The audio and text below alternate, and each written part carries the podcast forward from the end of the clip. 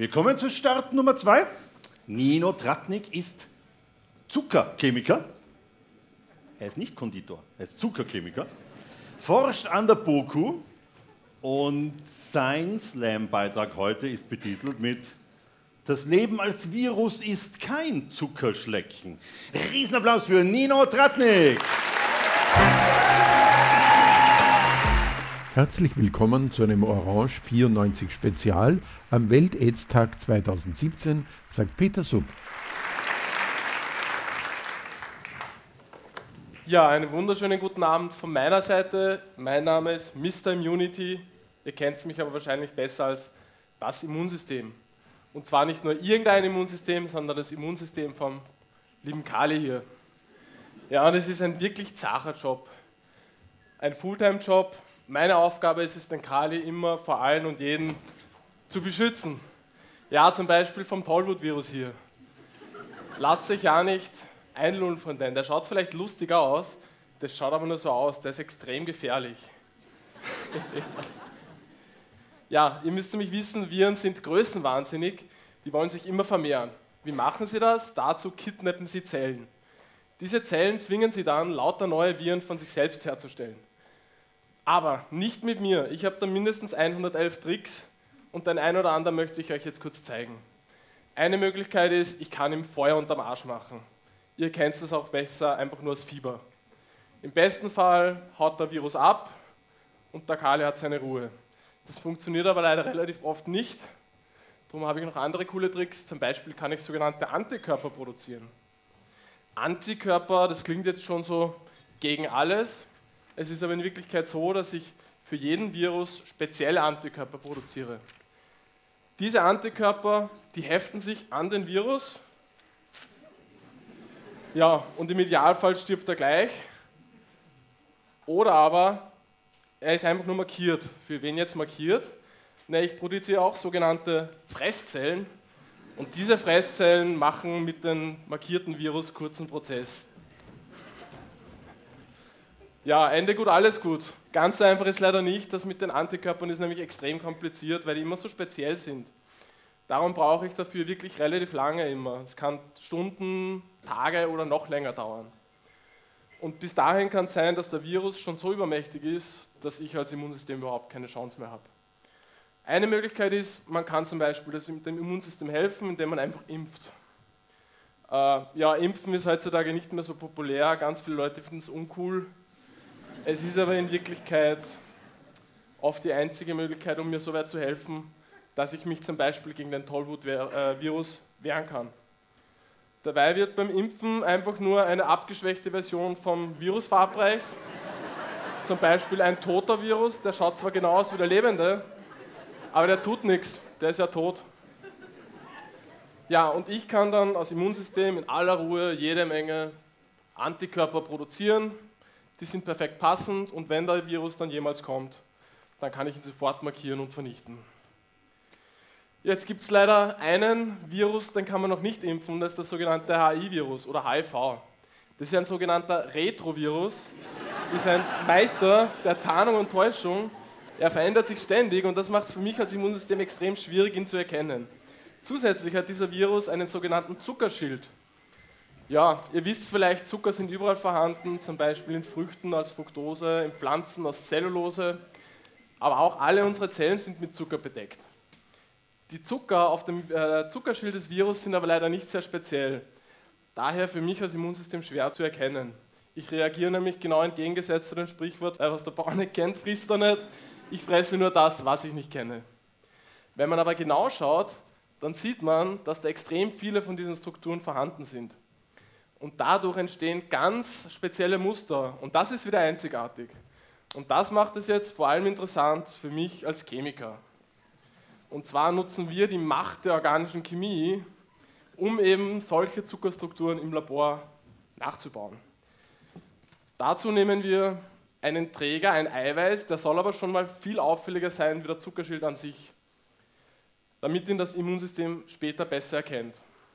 Darauf haben wir Strukturen gebunden, die wir im Labor hergestellt haben. Wenn man schaut, die sind zwar ähnlich zum Zuckerschild, aber doch leicht unterschiedlich. Dadurch, dass sie unterschiedlich sind, soll das Immunsystem besser darauf reagieren, weil sie ja fremder sind.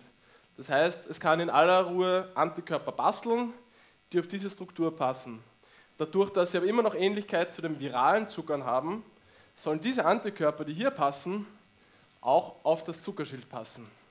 Ja, und das hat bei uns im Labor als Proof of Concept auch wirklich funktioniert. Wir haben diese Antikörper bekommen und die haben auch dann wirklich mehrere Virusstränge neutralisiert. Ja, und das gibt uns natürlich extrem spannenden Einblick in den Virus und eventuell könnte es irgendwann dazu führen, wirklich auch einen Impfstoff zu entwickeln. Ja, ich glaube, ihr habt es gesehen, das Virusleben ist wahrlich kein Zuckerschlecken. Dafür sorgt das Immunsystem. Wenn es aber mal nicht mehr weiter weiß, dann versuchen auch wir Chemiker da was dagegen zu entwickeln. Dankeschön.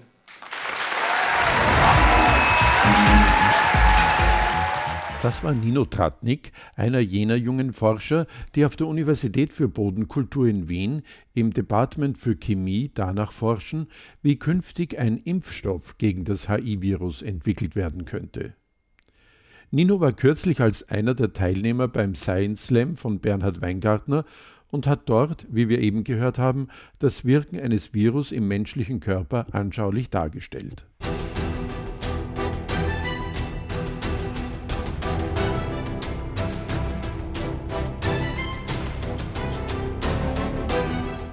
Wenn das HI-Virus in den menschlichen Körper eindringt, schleust es sich in die Zellen des Immunsystems ein. Wird der Eindringling nicht mit Medikamenten bekämpft, bringt er schließlich das gesamte Immunsystem des menschlichen Körpers zum Erliegen. Der AIDS-Tod ist unausweichlich. Das Virus wurde 1983 in Frankreich entdeckt, ein Jahr später 1984 in den USA. Seither bemühen sich Wissenschaftler weltweit intensiv, ein Mittel gegen diese Bedrohung zu finden. Der erste Durchbruch gelang 1987 mit der sogenannten Kombitherapie in den USA. Durch die tägliche Einnahme dreier Wirkstoffe kann die Vermehrung des Virus im Körper gestoppt werden. Diese Therapie verdrängt das Virus unter die Nachweisgrenze. Hält man sich strikt an die medizinischen Vorgaben, kann man ein nahezu normales Leben führen. Eine lebenslange Behandlung bleibt dabei aber notwendig. Versuche, die Hülle der HI-Viren zur Entwicklung von Impfstoffen zu nutzen, sind allerdings seit 30 Jahren ohne nennenswerte Erfolge geblieben.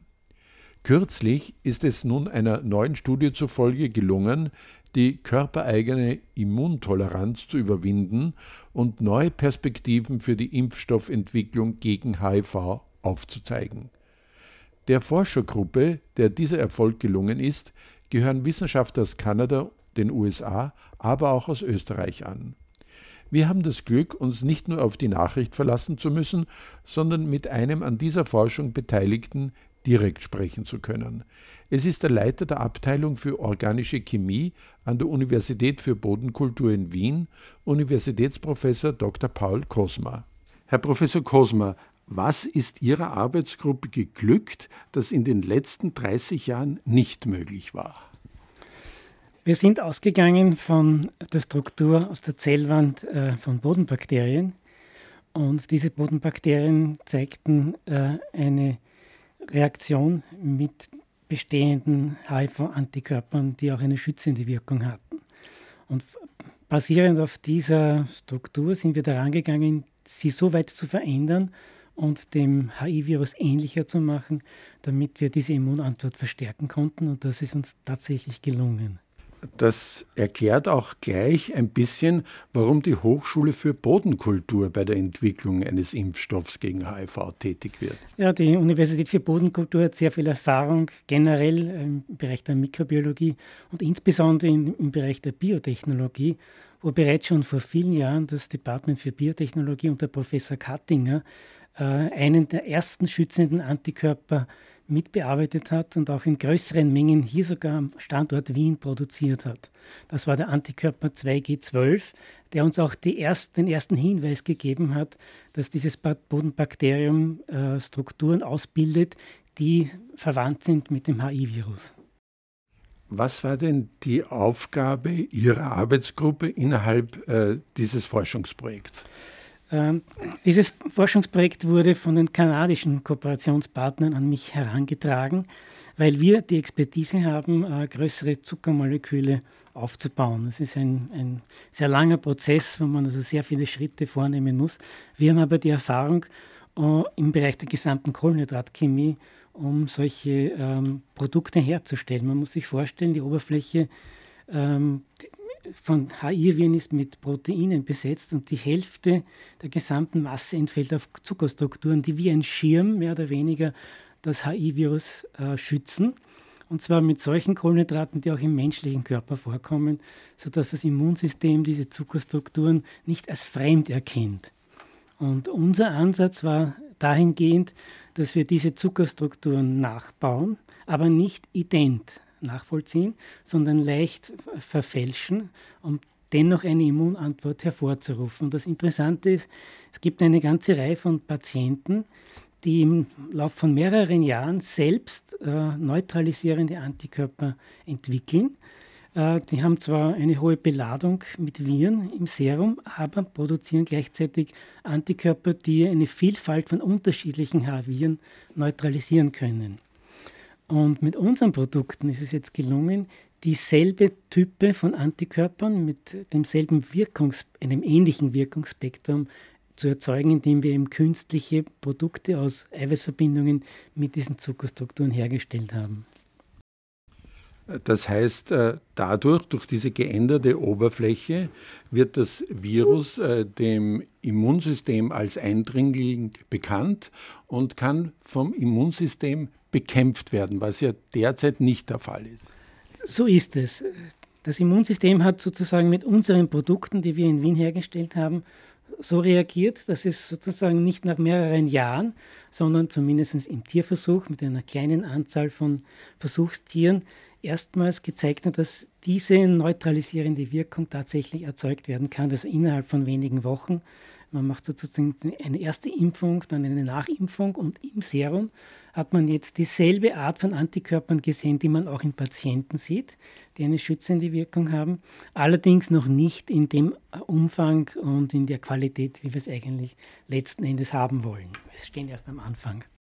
Aber offenbar äh, stimmt der eingeschlagene Weg. Absolut. Äh, und ich denke sozusagen das Grundprinzip, dass man hier eine Art äh, Mimetikum, ähnlich, aber nicht ident, äh, dazu verwendet, das Immunsystem zu überlisten, um dann doch aktiv zu werden. Und wir insbesondere das noch in nächster Zeit auch mit einem bakteriellen Bestandteil koppeln wollen, um das Immunsystem noch weiter sozusagen anzukurbeln. Ich denke, das wird noch sehr interessante Ergebnisse liefern. Herr Professor, äh, wenn man äh, so eine Forschungsreihe angeht, äh, dann geht man ja mit einem bestimmten Ziel vor, äh, mit einem bestimmten System. Ich glaube nicht, äh, dass Sie rein zufällig irgendwo beginnen. Erzählen Sie uns ein bisschen über diese wissenschaftliche Arbeit. Ja, ich habe hab bereits erwähnt, dass wir von den kanadischen Kooperationspartnern eingeladen worden sind, das Projekt zu beginnen. Ähm, wir hatten ursprünglich in den USA Projektanträge gestellt, die zunächst abgelehnt wurden. Durchaus üblich im Wissenschaftsbereich, dass Projekte nicht genehmigt werden. Und ich hatte glücklicherweise dann ein vom österreichischen Wissenschaftsfonds gefördertes Projekt. Und das basiert auf Modellierung, auf Modellierung in dieser Zellwandstrukturen. Und da haben wir sozusagen schon im Computermodell gesehen, dass unsere Zuckerstrukturen eigentlich ganz gut hineinpassen würden. Und das hat uns dann letzten Endes den Plan gegeben, diese Verbindungen in dieser Weise aufzubauen. Wie geht es nun weiter? Was ist der nächste Schritt nach diesen Erkenntnissen? Also wir müssen in jedem Fall die Immunantwort noch weiter verstärken. Äh, wir müssten natürlich auch die Wirksamkeit auf ein breiteres Spektrum der diversen HIV-Viren sozusagen äh, anpassen. Wir müssen sicherlich auch, wenn wir jetzt in Richtung einer Impfstoffentwicklung denken, auch ähm, die Protein, also das Eiweißmolekül, das mit den Zuckern verknüpft wird, noch optimieren für solche, die für die Vakzinentwicklung zugelassen sind. Wir müssen sozusagen auch die Zuckerstrukturen an der Oberfläche besser präsentieren. Und dann muss man eben schrittweise äh, letzten Endes äh, über Tierversuche die Sicherheit der Präparate nachweisen und dann natürlich auch die Wirksamkeit belegen. Also abgesehen davon, dass wir die, die Wirksamkeit ähm, und auch die, das, das die Breite in der Abdeckung einzelner HIV-Stämmen äh, verbessern wollen, gibt es natürlich schon noch äh, den Aspekt, dass wir achten müssen, dass keine Antikörper entstehen, die sich die Körper, gegen die körpereigenen Strukturen richten. Das heißt, die Frage, ob es dann letzten Endes zu einer Autoimmunerkrankung oder zu Autoimmunreaktionen kommt, muss man natürlich jetzt in den nächsten Jahren sehr intensiv beachten. Man hat solche Antikörper in den AIDS-Patienten auch gefunden, die selbst diese Antikörper entwickeln, allerdings ohne irgendwelche gesundheitliche äh, Beeinträchtigung. Aber das ist ein Aspekt, der muss unbedingt begleitend auch beachtet werden.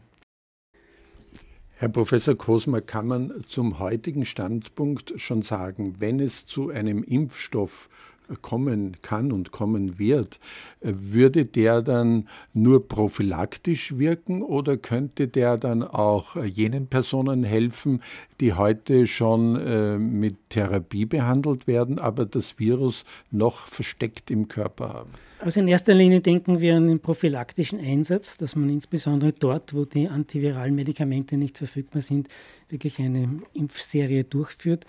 Äh, es gibt ja schon auch entsprechende Untersuchungen, insbesondere in, Thailand sind ja Versuche gelaufen, Impfstoffe hier einzusetzen. Man kann natürlich auch daran denken, sozusagen passiv zu schützen, indem man dann spezifisch aber dann die Antikörper erzeugt und sozusagen nicht den, den Impfstoff selbst verwendet. Ähm, und ich denke, selbst wenn wir keinen vollständigen Schutz erreichen können mit unseren sozusagen Impfstoffkomponenten, man könnte es ja wohl in einer Kombinationstherapie einsetzen. Das heißt, auch solche Impfstoffe nehmen, die auch vielleicht andere Bereiche an der Oberfläche des Virus binden, kombinieren und damit wahrscheinlich eine, eine breitere Wirksamkeit äh, bereitstellen. Es ist ein hochinteressanter Schritt, der Ihnen da gelungen ist. Aber um keine falschen Hoffnungen zu erwecken, möchte ich Sie auch noch um einen Zeithorizont fragen, wann denn, wenn alles äh, gut läuft, so ein Impfstoff zur Verfügung sein könnte. Ja, das ist sicherlich noch ein, ein sehr langer Weg. Wir haben jetzt einmal ein sehr positives Zwischenergebnis erzielen können mit unseren Verbindungen. Ich habe inzwischen auch ein Folgeprojekt äh, von den National Institutes of Health bekommen, also von der amerikanischen Organisation. Da sind wir für weitere vier Jahre finanziert. Das heißt, wir können jetzt wirklich äh, vertiefen diese Studien und optimieren und am Ende dessen muss natürlich irgendwann einmal auch sozusagen die pharmazeutische Firma, die pharmazeutische Industrie einsteigen und dann auch entsprechende Investitionen machen, um dann wirklich zu einem äh, Impfstoff zu in, zumindest in der vorklinischen und dann in den klinischen Prüfungen zu kommen. Also äh, positive Perspektiven, äh, die aber, das ist auch schon vorhersehbar, noch einige Jahre brauchen werden, bis es tatsächlich umgesetzt werden kann. Ja, mit Sicherheit, wobei ich davon ausgehe, dass, dass unser Konzept, das wir jetzt einmal vorgestellt haben, wahrscheinlich auch von anderen Gruppen aufgegriffen werden kann und hier auch mit weiteren Modifikationen sich durchaus äh, Bewegung im gesamten Gebiet sich tun wird. Ja. Herr Professor, wann war denn der Zeitpunkt, wo Sie gemerkt haben, hier auf der BOKU in Wien, ja, das funktioniert. Ja, wir sind richtig. Also wir arbeiten jetzt seit drei Jahren an diesem Projekt und äh, als wir die erste Serie unserer Verbindungen hergestellt haben und nach Kanada zum Testen geschickt haben, hatten wir etwa schon nach zwei Jahren äh, schon die ersten sehr vielversprechenden äh, Bindungsstudien.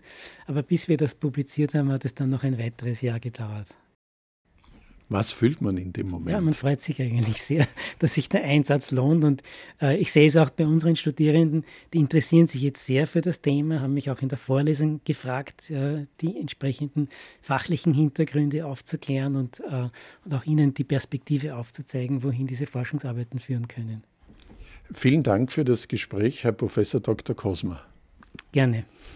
An der Universität für Bodenkultur in Wien ist es als Teil einer internationalen Studie gelungen, die Grundstrukturen der Hülle der HI-Viren so abzuwandeln, dass diese vom körpereigenen Immunsystem als Feind erkannt und bekämpft werden können. Daraus ergeben sich neue Perspektiven für die Entwicklung eines Impfstoffs gegen HIV. Diese Entwicklung wird noch weitere Jahre der Forschung in Anspruch nehmen. Weltweit sind 36,7 Millionen Menschen mit dem HIV-Virus infiziert. In Österreich sind es 8.000 bis 9.000 Personen. Eine Million Menschen starben 2016 weltweit an AIDS, davon 120.000 Kinder unter 15 Jahre. Bis ein solcher Impfstoff vorliegt, ist der beste Schutz gegen eine Infektion mit dem HIV-Virus ein verantwortungsvoller Umgang beim Geschlechtsverkehr und insbesondere der Schutz durch die Verwendung des Kondoms. Wer sich genau darüber informieren will, erhält Auskünfte darüber unter anderem bei den AIDS-Hilfen in Österreich und im Internet unter www.aids.at.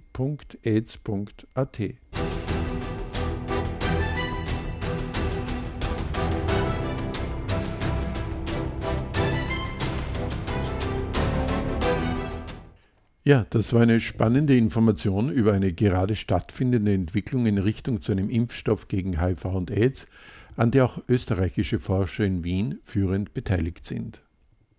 Auf der ganzen Welt wird heute der AIDS-Tag begangen, um an die Bedrohung durch das HIV-Virus zu erinnern. In Wien besteht das Haus der AIDS-Hilfe nunmehr seit 20 Jahren. Sabine Schenk hat dazu mit Wolfgang Wilhelm, den Obmann der AIDS-Hilfe Wien, und Isabel Eibel, der neuen Geschäftsführerin, gesprochen.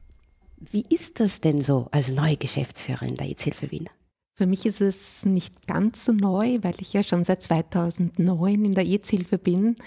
Ich habe ähm, vorher war ich Abteilungsleiterin in der Prävention und habe dann im Frühling 2017 interimistisch die Geschäftsführung übernommen und dann im Zuge mich auch für die Geschäftsführung beworben und ähm, habe dann mit Oktober mit der Geschäftsführung gestartet.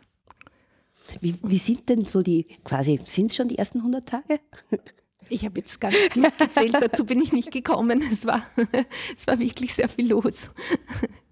Ah, die Zeit ist wie im Flug vergangen. Mir kommt es irgendwie vor wie drei und dann manchmal auch wieder wie 300. Also es, es, ähm, es gibt einfach wirklich viel zu tun. Und, und da möchte ich gleich einhaken. Was, was sind denn so die Pläne jetzt zukünftig für die AIDS-Hilfe Wien? Wie wird sie sich ausrichten, aufstellen? Ja, wir haben das Motto 20 Jahre EZ-Hilfe Haus, das heißt Haus im Wandel der Herausforderungen. Das hat eine gewisse, einen gewissen Hintergrund sozusagen, einfach, dass es im Augenblick sehr, sehr viele Herausforderungen auf verschiedenen Ebenen gibt. Und ich glaube, und da freue ich mich eigentlich schon sehr, sehr drauf, dass wir diese Herausforderungen und diese Änderungen, die ähm, eben in vor allem auch in der letzten Zeit, aber vielleicht auch schon über einen längeren Zeitraum gekommen sind, in unsere Ein Angebote einfließen lassen können. Und ähm, ich glaube, in der Richtung wird, wird das nächste Jahr oder, oder sagen wir so, das Motto wird nicht mit 20 Jahre EZ-Hilfehaus mit der Feier enden, sondern wird weiter in das nächste Jahr hineingehen und wird unsere Arbeit mitbestimmen. Gibt es da schon Schwerpunkte, über die du reden kannst? Ja, es gibt, ähm, ich denke mir, der erste Schritt ist sozusagen die Analyse der Ist-Situation ähm, und auch ähm, Strukturen im Haus zu schaffen, um sich für Veränderungen ähm, fit zu machen. Die mit, wir haben, wir haben bereits begonnen, ähm, uns anzuschauen, was denn die Bedürfnisse der Zielgruppen sind. Das ist auch immer sehr, sehr wichtig, um die Angebote entsprechend anzupassen. Und ähm, 2017 ist wieder eine EMIS, das ist European MSM, das sind schwule und bisexuelle Männer, vor allem aber auch Transgender-Personen, ähm, Internet-Survey gestartet, die wir auch analysieren wollen, wo man einfach die Bedürfnisse ähm, der Zielgruppe herauslesen kann und die Angebote entsprechend anpassen kann. Ähm, was man vielleicht auch schon sagen kann, ist, dass, dass es ein, eine bereichsübergreifendere Arbeit geben soll, dass das einfach gut ineinander zahnt, dass Prävention und Test und Beratung eng zusammenarbeiten können. Ja, das sind so Beispiele für Sachen, die uns im Kopf sind. Ich habe da von dir gelesen, Wolfgang, zukunftsfit zu werden. Wie, wie ist es sozusagen in, in, in Programme, Themen oder Schwerpunkte zu fassen? Ich glaube, das Wichtigste dahinter ist einmal eine Haltung zu entwickeln, eine Haltung, die da einerseits anerkennt, was in diesen letzten 20 Jahren passiert ist. Das EZ-Hilfehaus ist nach wie vor ein internationales Modellprojekt, ein Vorzeigeprojekt, so ein tolles, großes, schönes Haus an so einer prominenten Stelle auch in der Stadt verortet. Haben nicht viele Städte. Da sind wir auch international bewundert und stolz darauf und möchte es an der Stelle schon auch ganz klar sagen, auch sehr, sehr dankbar unseren Fördergeberinnen und mit dem Haus, vor allem mit der Stadt Wien, die seinerzeit immerhin 56 Millionen Schilling in die Hand genommen hat, um dieses Haus zu adaptieren und einzurichten. Äh, ich glaube, wir sind in dieser Zeit zu einem multidisziplinären Expertisezentrum geworden mit fast 40 Mitarbeiterinnen, mit Zivildienstleistenden, mit ehrenamtlichen Mitarbeiterinnen. Und wir machen das, was wir machen, glaube ich, sehr, sehr gut. Wenn man was gut macht, ist aber auch immer die Gefahr, dass in der Routine äh, Alltag einschleift und dass die Routine vielleicht eine Eigendynamik entwickelt, die uns vielleicht manchmal auch nicht ganz so offen macht für sich verändernde Rahmenbedingungen. Und wir haben ja, ich habe ja die EZ-Hilfe als Obmann vor eineinhalb Jahren von Dennis Beck übernommen. Wir hatten dann äh, erst eine Vorstandssitzung, wo wir zwei sehr verdiente Vorstandsmitglieder, den Hans Domenik, der seit 1995 dabei war, und den Klaus Lerch verabschiedet haben, die sich beide entschlossen haben, nach so langer Zeit auch das gut sein zu lassen und nicht mehr zur Wiederwahl anzutreten. Aber großes Danke an die beiden auch an der Stelle. Wir haben dann äh, einen Vorstand gewählt, mit mir wieder als Obmann, mit dem Heinz Miko weiterhin als Stellvertreter, mit dem äh, Stefan Tobias als Kassier und der Michaela Kauer wie bisher und neu dazu die Elisabeth Zinnertl und den Jochen Linnertz genommen. Wir haben auch einen neuen Rechnungsprüfer dazu bekommen. Das heißt, wir haben uns mal als Vorstand ein gutes Stück neu aufgestellt. Wir haben, wie ja schon gesagt, eine neue Geschäftsführerin etabliert mit 1. Oktober. Das heißt, wir haben jetzt auch einmal personell ein gutes Stück eine Neuaufstellung gemacht.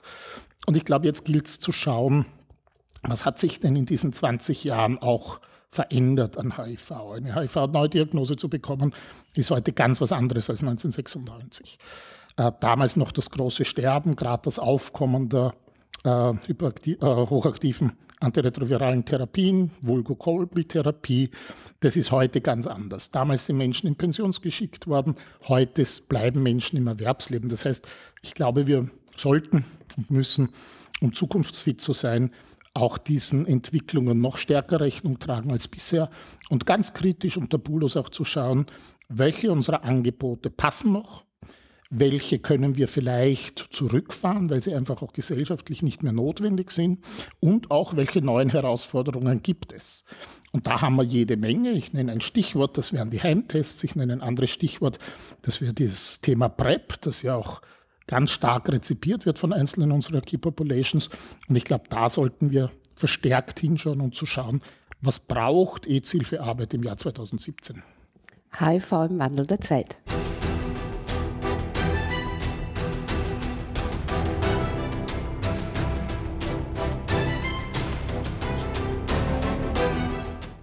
Noch ein ganz aktueller Veranstaltungshinweis. In einer halben Stunde um 20 Uhr startet ein Fackelzug zum Welt-Aids-Tag 2017 in Wien.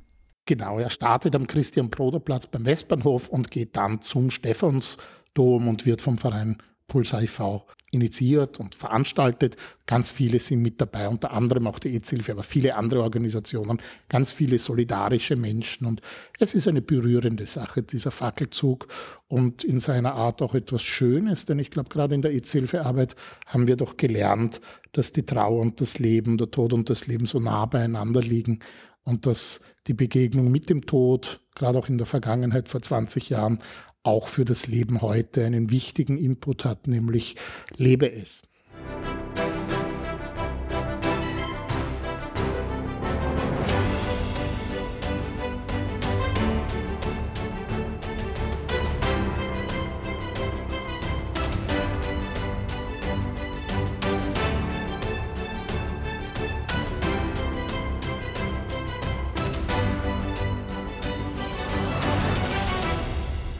Das war ein Orange 94 Spezial zum Welt-Aids-Tag 2017. Es verabschiedet sich Peter Sub.